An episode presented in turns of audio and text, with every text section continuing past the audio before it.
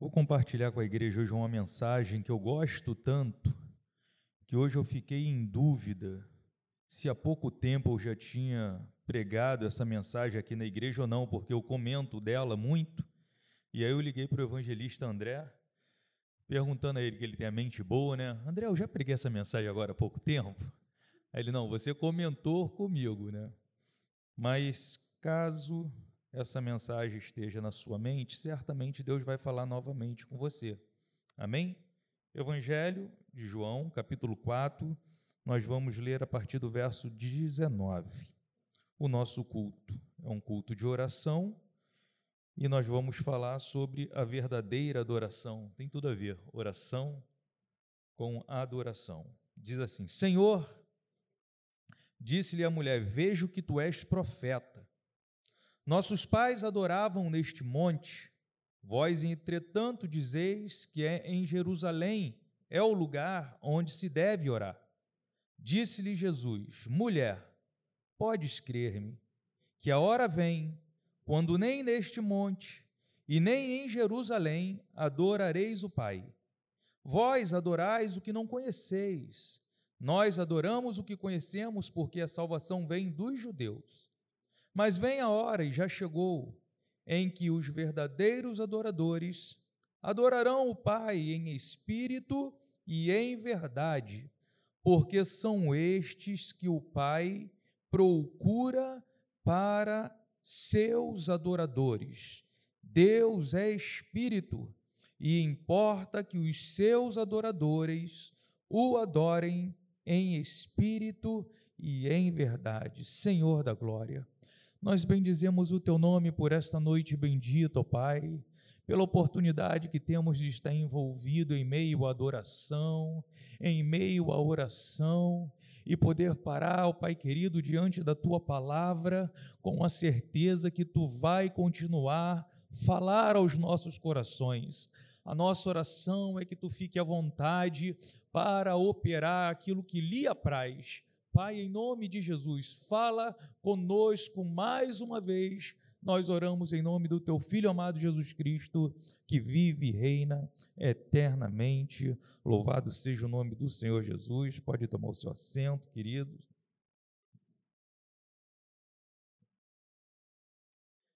Esse capítulo 4 de João, ele é um texto tão rico que dificilmente alguém vai conseguir esgotar esse texto. Tamanha beleza da história que envolve todo o enredo do Evangelho de João, capítulo de número 4.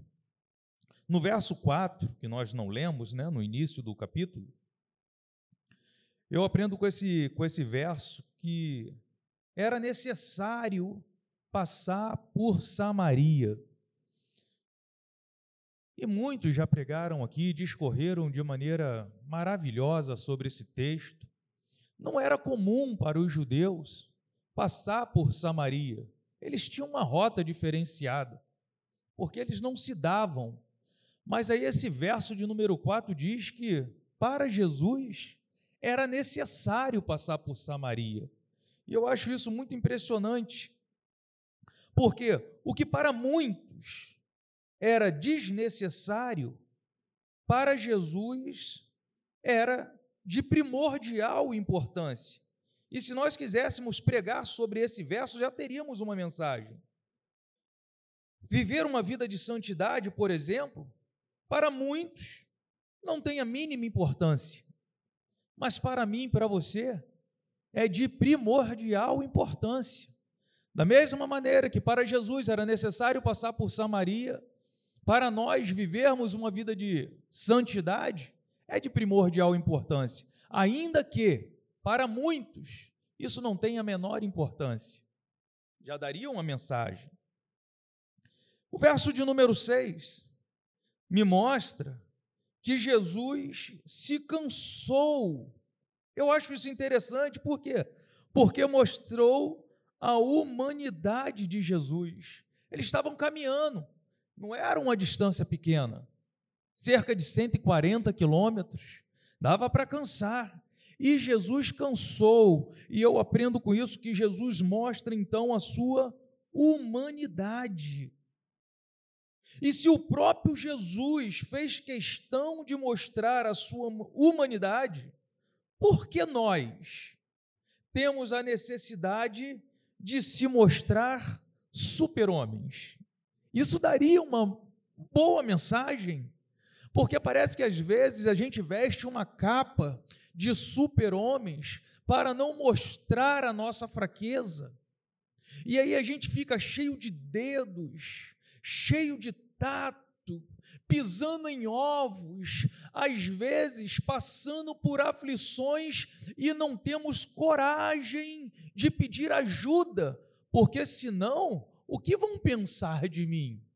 Se eu mostrar esse meu lado humano, esse meu lado frágil, eu vou perder a admiração. E às vezes a gente vê pessoas caminhando, arrastando um peso enorme, porque não consegue compartilhar as suas fraquezas.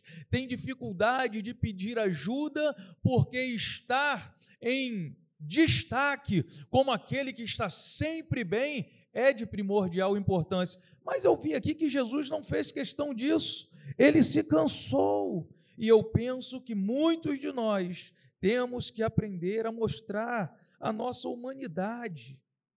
E no verso de número 7, Jesus, eu aprendo com esse verso que Jesus sempre espera alguma coisa de nós. Olha que que verso interessante. O verso de número 7. Nisto veio uma mulher samaritana tirar água. Disse-lhe Jesus: Dai-me de beber. É muito interessante isso. E aí eu aprendo, esse texto fala ao meu coração que o Senhor sempre espera alguma coisa de nós. O Senhor Jesus, ele sempre tem uma expectativa a meu respeito, a teu respeito, que nós temos algo a compartilhar com ele. E eu penso que ninguém tem tão pouco que não possa trazer alguma coisa para o Senhor. E aqui, longe de mim pensar em oferta, pensar em dízimo, mas de repente chegar hoje diante do altar e falar: Senhor, com toda humildade, eu não fiz muita coisa, não, sabe? Mas hoje eu consegui orar por uma pessoa. Senhor, eu não fiz muita coisa não, mas hoje eu tive a oportunidade de sentar com meu irmão e aconselhar ele segundo a tua palavra.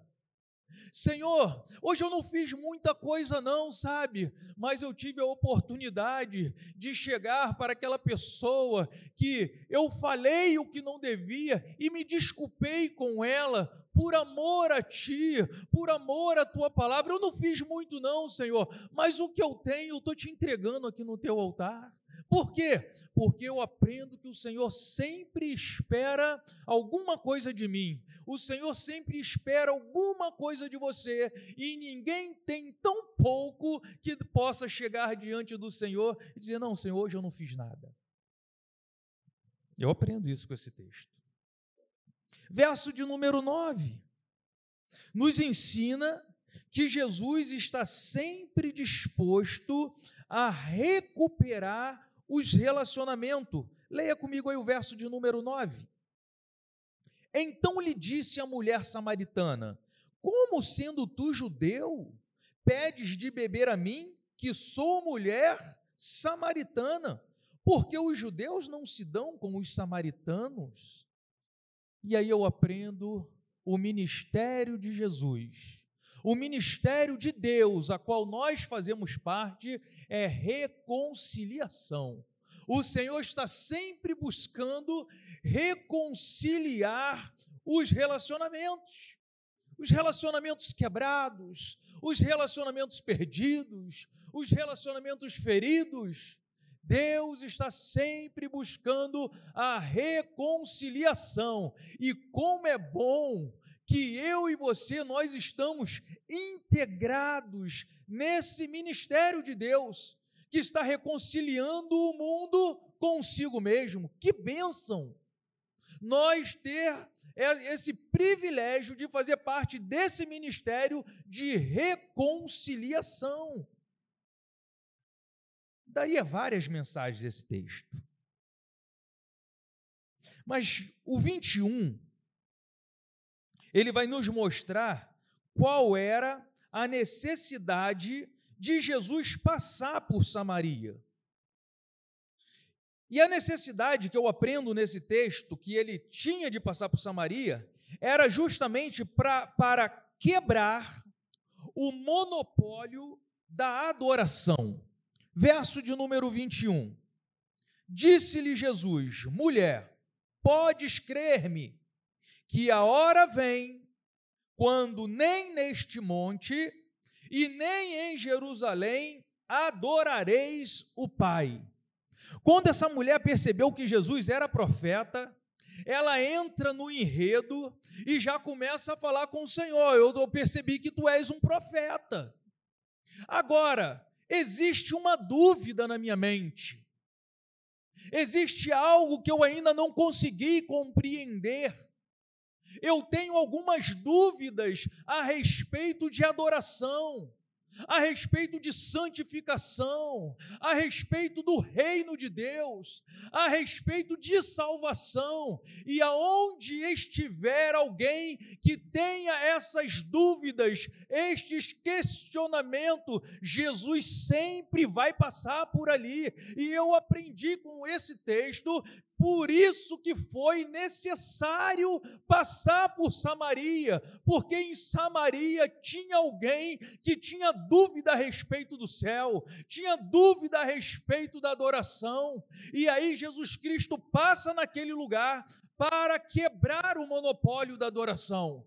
Deixa eu te dizer algo, mulher, porque vai chegar um tempo e já chegou que nem aqui você vai adorar e nem lá vai ser o lugar da adoração. Eu estou quebrando todos esses paradigmas para que aonde você estiver possa ser o seu lugar de adoração não vai mais precisar subir o monte, não vai precisar mais fazer caminhada até Jerusalém, aonde você estiver, como foi dito na abertura desse culto, seja lá no teu cantinho, no teu quarto, seja dentro do seu quarto, seja no teu trabalho, seja você em paz, seja você em guerra, aonde você estiver, tu és um adorador em potencial porque não vai existir mais barreira, porque, como foi dito aqui, o véu foi rasgado de alto a baixo, fazendo com que todos agora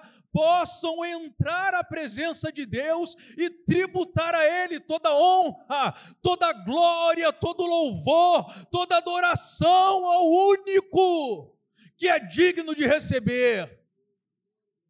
Ele é digno de receber a nossa adoração. Então, seja onde você estiver, seja um adorador, porque o Senhor, Ele contempla a adoração do teu povo. Amém, queridos? Que maravilha! Por isso que a gente não consegue esgotar esse texto. O texto ele é rico demais. Mas o ápice dessa mensagem, que fala profundamente no meu coração, que marcou a minha vida está no verso de número 23. E eu acho que é por isso que eu gosto tanto de pregar essa mensagem. O verso de número 23, ele contém dois ensinamentos para mim que muito me abençoa. Leia comigo na tua Bíblia. Mas vem a hora, e já chegou, em que os verdadeiros adoradores adorarão o Pai em espírito e em verdade, porque são estes que o Pai procuram para seus adoradores. E aí, algo que marcou a minha vida, isso é um entendimento pessoal, foi Deus que falou comigo, e aí eu falo como Paulo, e eu penso que eu tenho o Espírito Santo de Deus, e eu acredito que Deus vai ministrar de alguma forma ao seu coração, é a questão do adorar em espírito e em verdade. Eu amo isso. Isso ficou tão claro, ficou tão vivo na minha mente, essa questão do adorar em espírito e em verdade, que marcou a minha vida. Porque quando eu adoro em espírito, o que é adorar em espírito? E quando Deus falou isso ao meu coração, me remeteu ao, às nossas festas de finais de ano, aonde a gente faz uma lista e coloca diante do Senhor: Senhor, este ano este ano que vai entrar, eu vou evangelizar muito. Esse ano eu vou participar daquele grupo que vai para a casa de recuperação pela fé e ninguém vai me parar. Esse ano, Senhor, eu vou engrossar a fileira na consagração e eu vou abençoar aquele povo. Esse ano é o ano. Final de ano é assim, ou é só eu?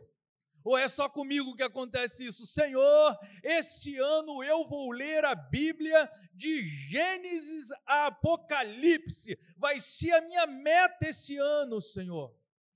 Esse ano vai ser bênção, Pai.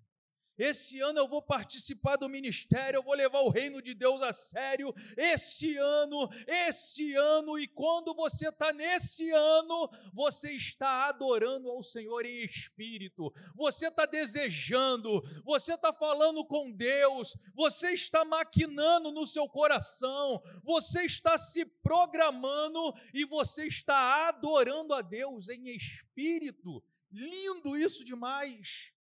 Mas quando é que eu adoro em verdade?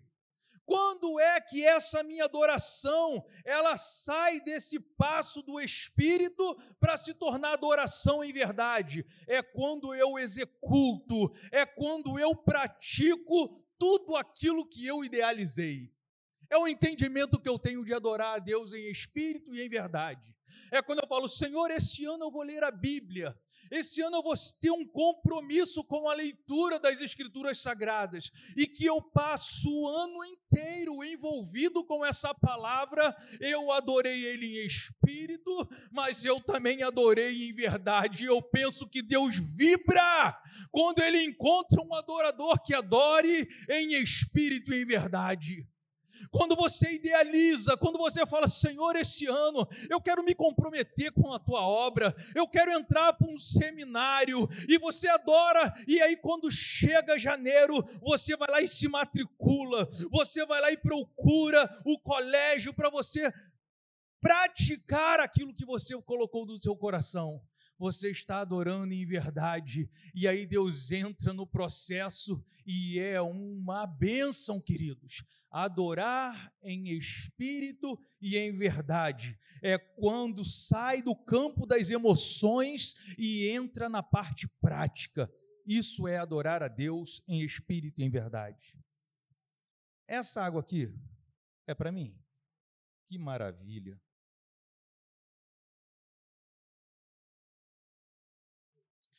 Uma outra verdade que me encanta nesse texto, no verso 23, é quando diz, show aqui para minha. Tá.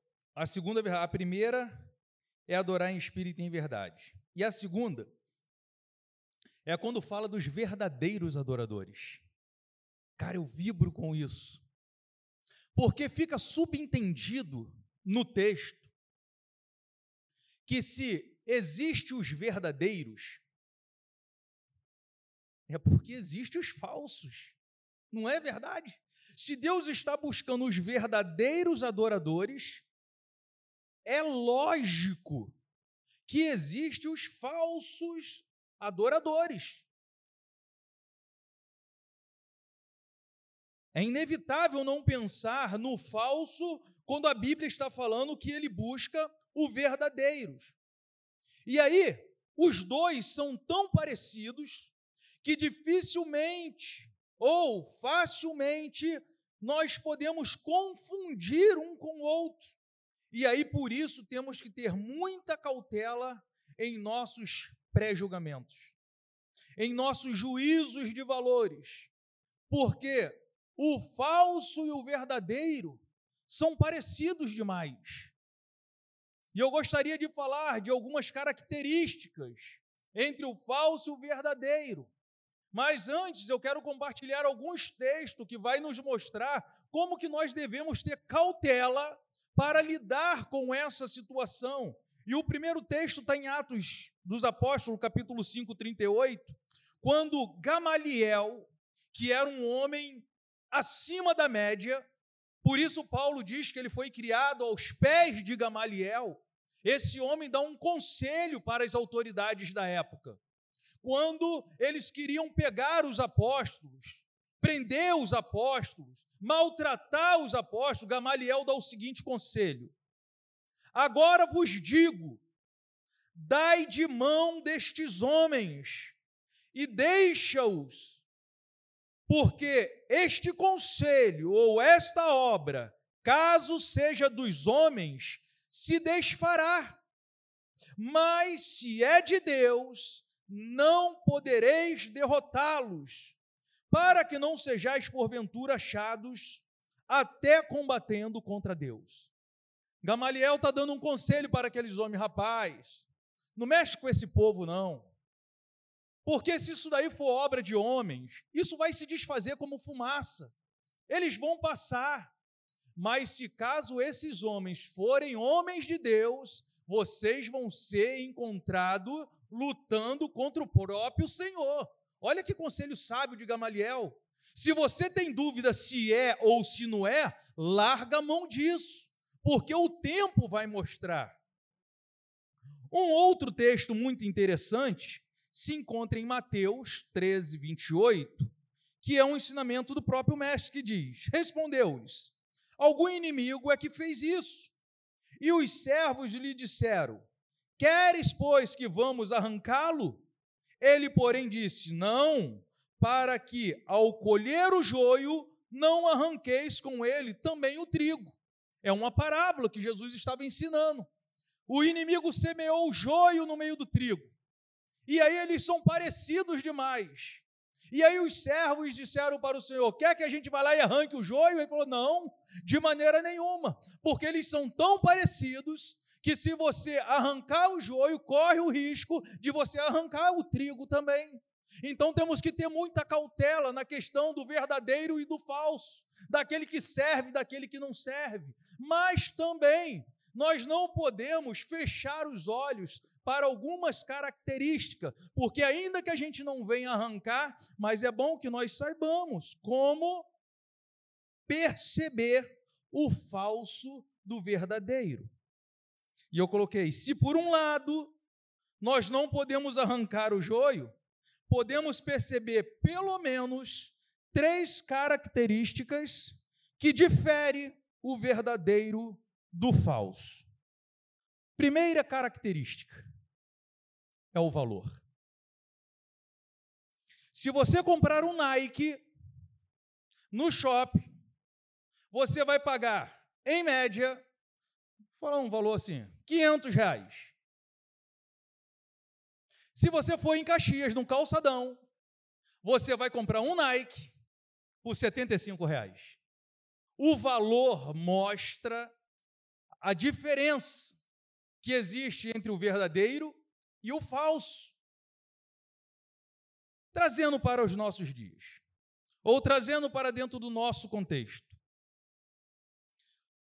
O falso adorador o valor dele é muito baixo.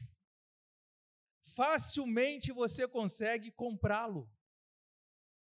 Se chegar uma proposta de conseguir reduzir a sua conta de luz, uau! Ele rapidinho ele se mostra. Por quê? Porque os valores são muito baixos. Ele se vende facilmente.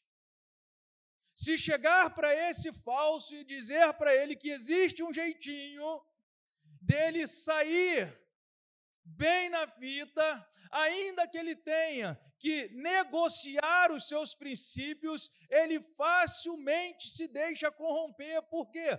Porque é barato demais. O verdadeiro não.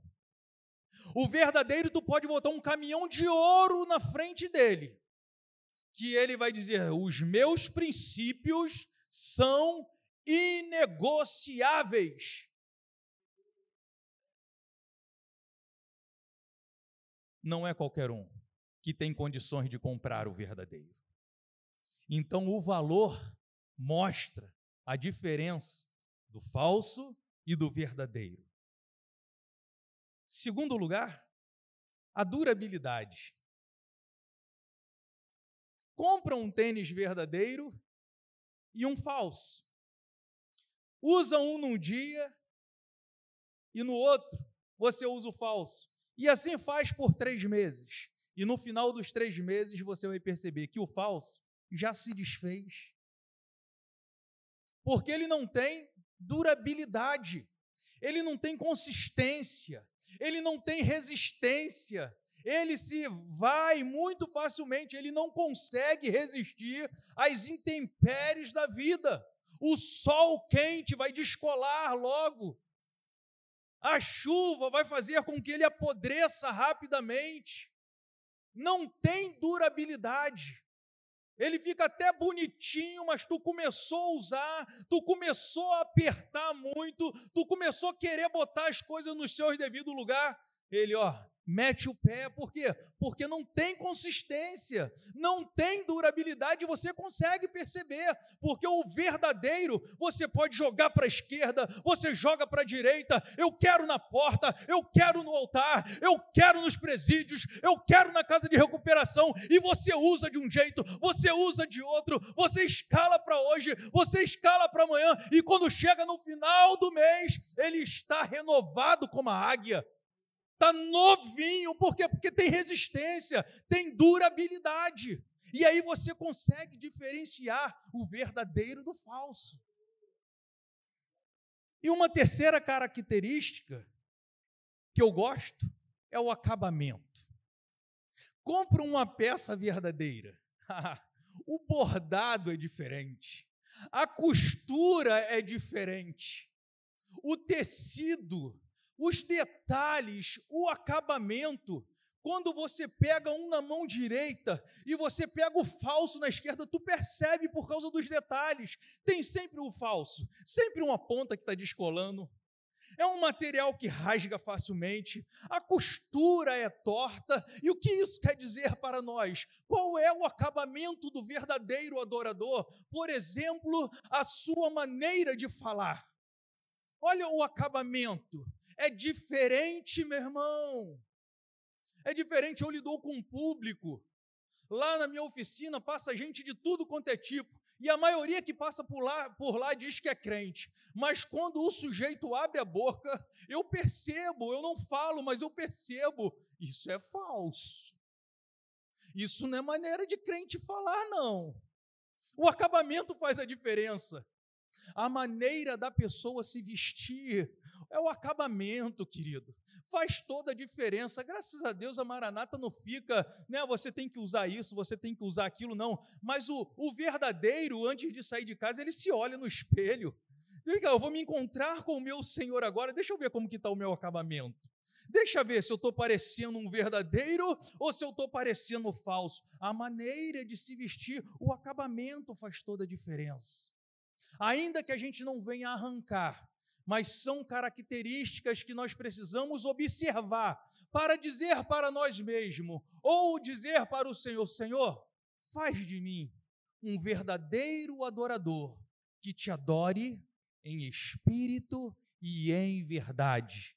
Valor, durabilidade e acabamento são características que mostram se nós somos verdadeiros ou falsos adoradores. Amém?